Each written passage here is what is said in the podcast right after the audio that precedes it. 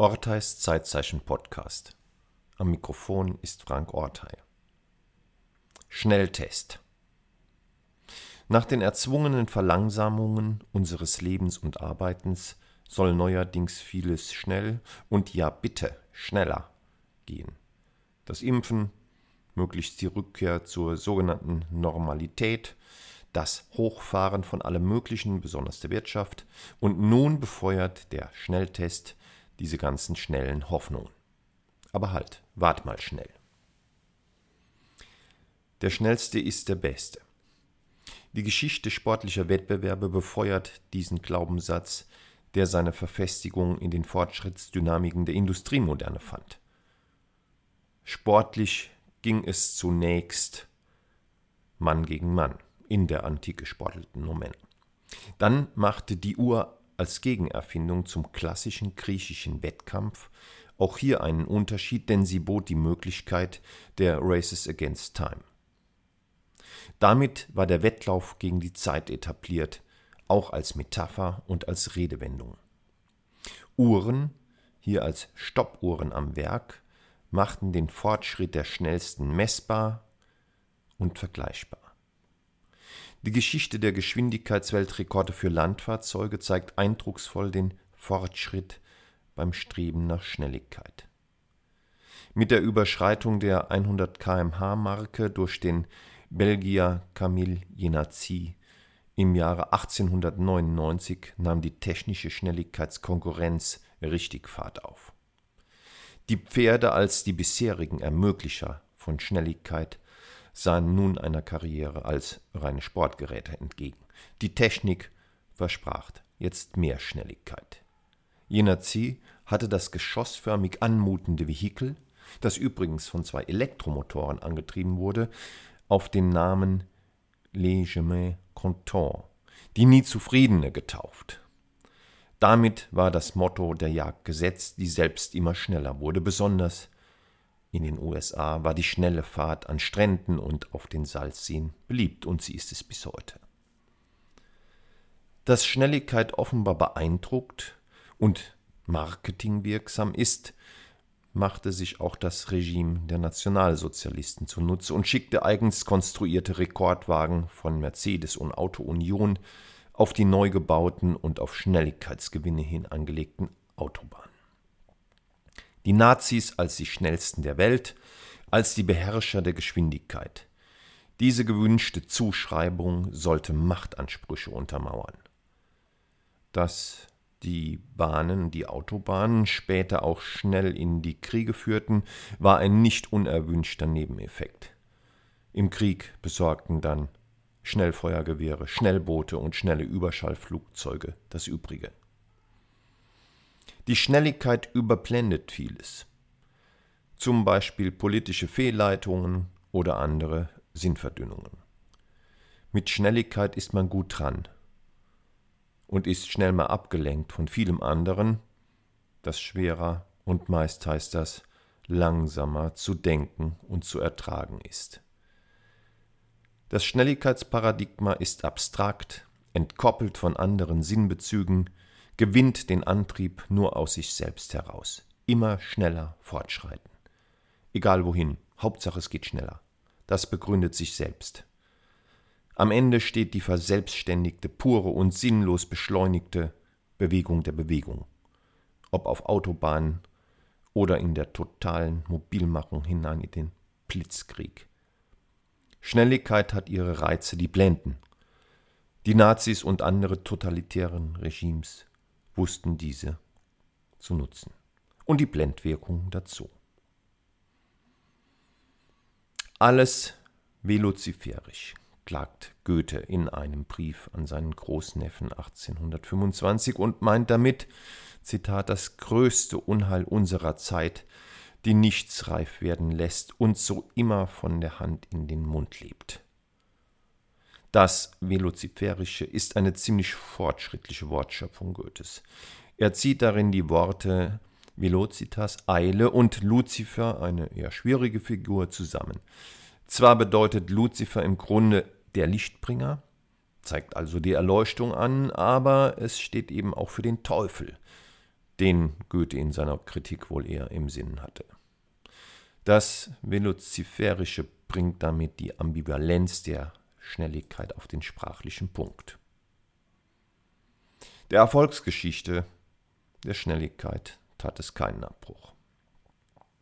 Das sportliche Motto Der Schnellste ist der Beste ist längst zu einem wenig in Frage gestellten, gesellschaftlich geteilten Wert geworden. Schnell gleich besser ist die Grundannahme für zahllose Slogans.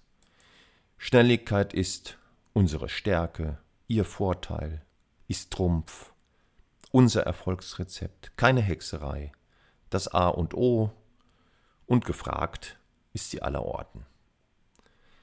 Schnelligkeit scheint prädestiniert, um von anderen Sinnbezügen abgekoppelt zu werden.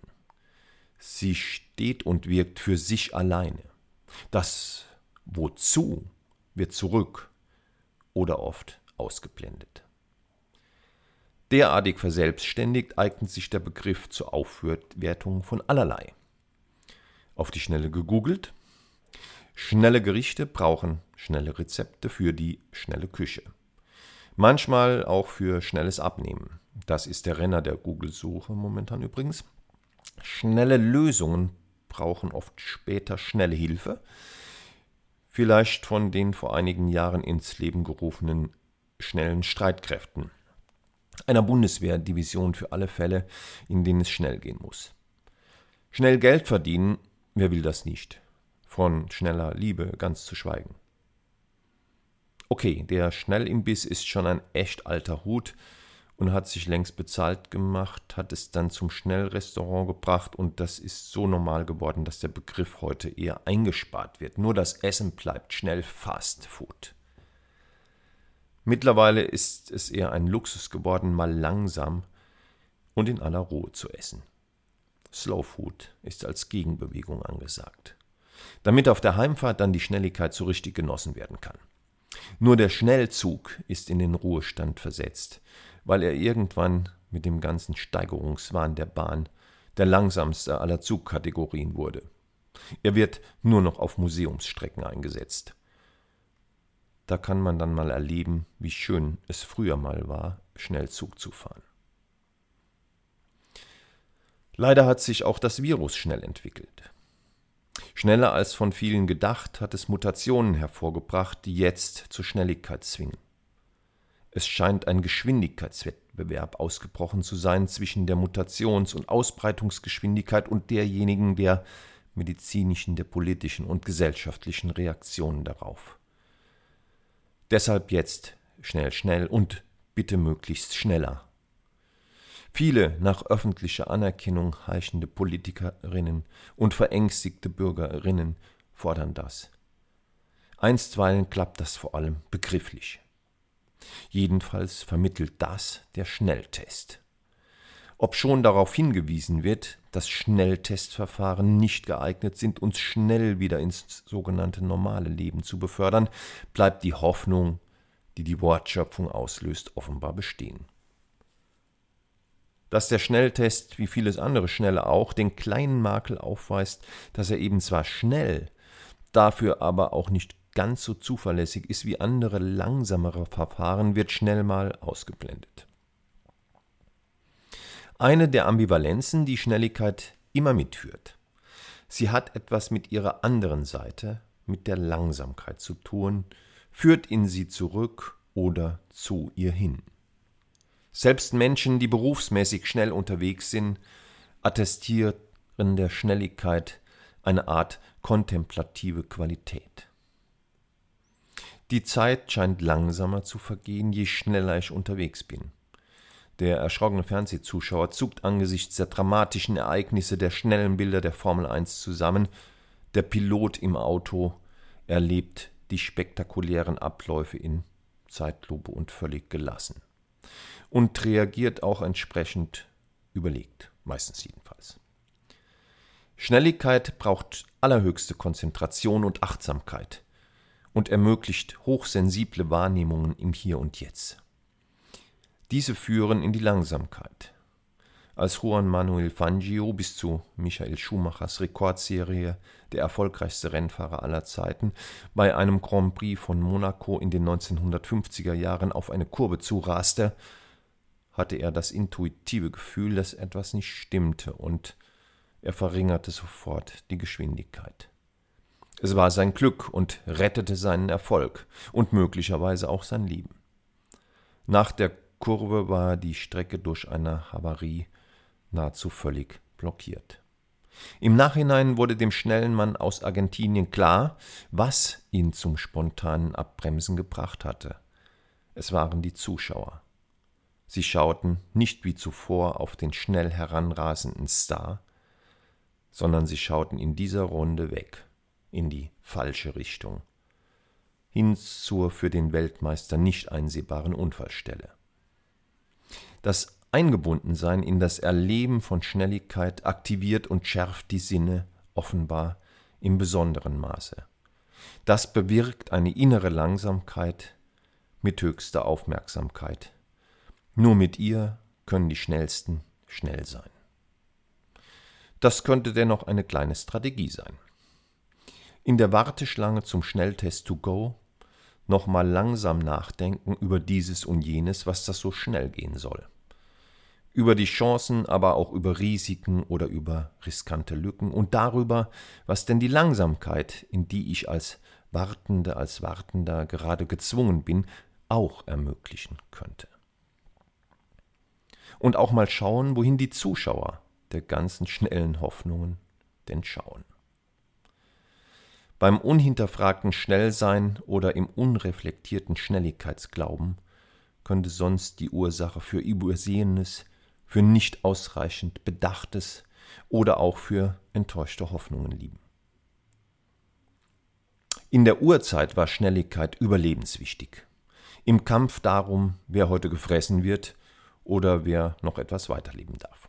Gewöhnlich gut informierte Kreise führen hier gerne den schnellen Geparden an, wissen aber dabei, dass der die meiste Zeit des Tages ziemlich langsam vor sich hindöst, um sich dann, aber dann wirklich richtig schnell sein Abendessen zu erjagen. Zunächst darf Schnelligkeit insofern als Überlebensfunktion gehandelt werden, bevor es mit ihr wettbewerbsmäßig und machtpolitisch seinen weiteren chronischen Verlauf nahm. Bei aller Skepsis, die den Schnellen heutzutage oft begegnet, darf diese Überlebensfunktion nicht vergessen werden. Schnelligkeit zur rechten Zeit kann schützen und sie kann Leben retten nach wie vor. Die gebotene Langsamkeit vorausgesetzt. Wart mal schnell. Auch auf den Schnelltest. Gute Zeiten.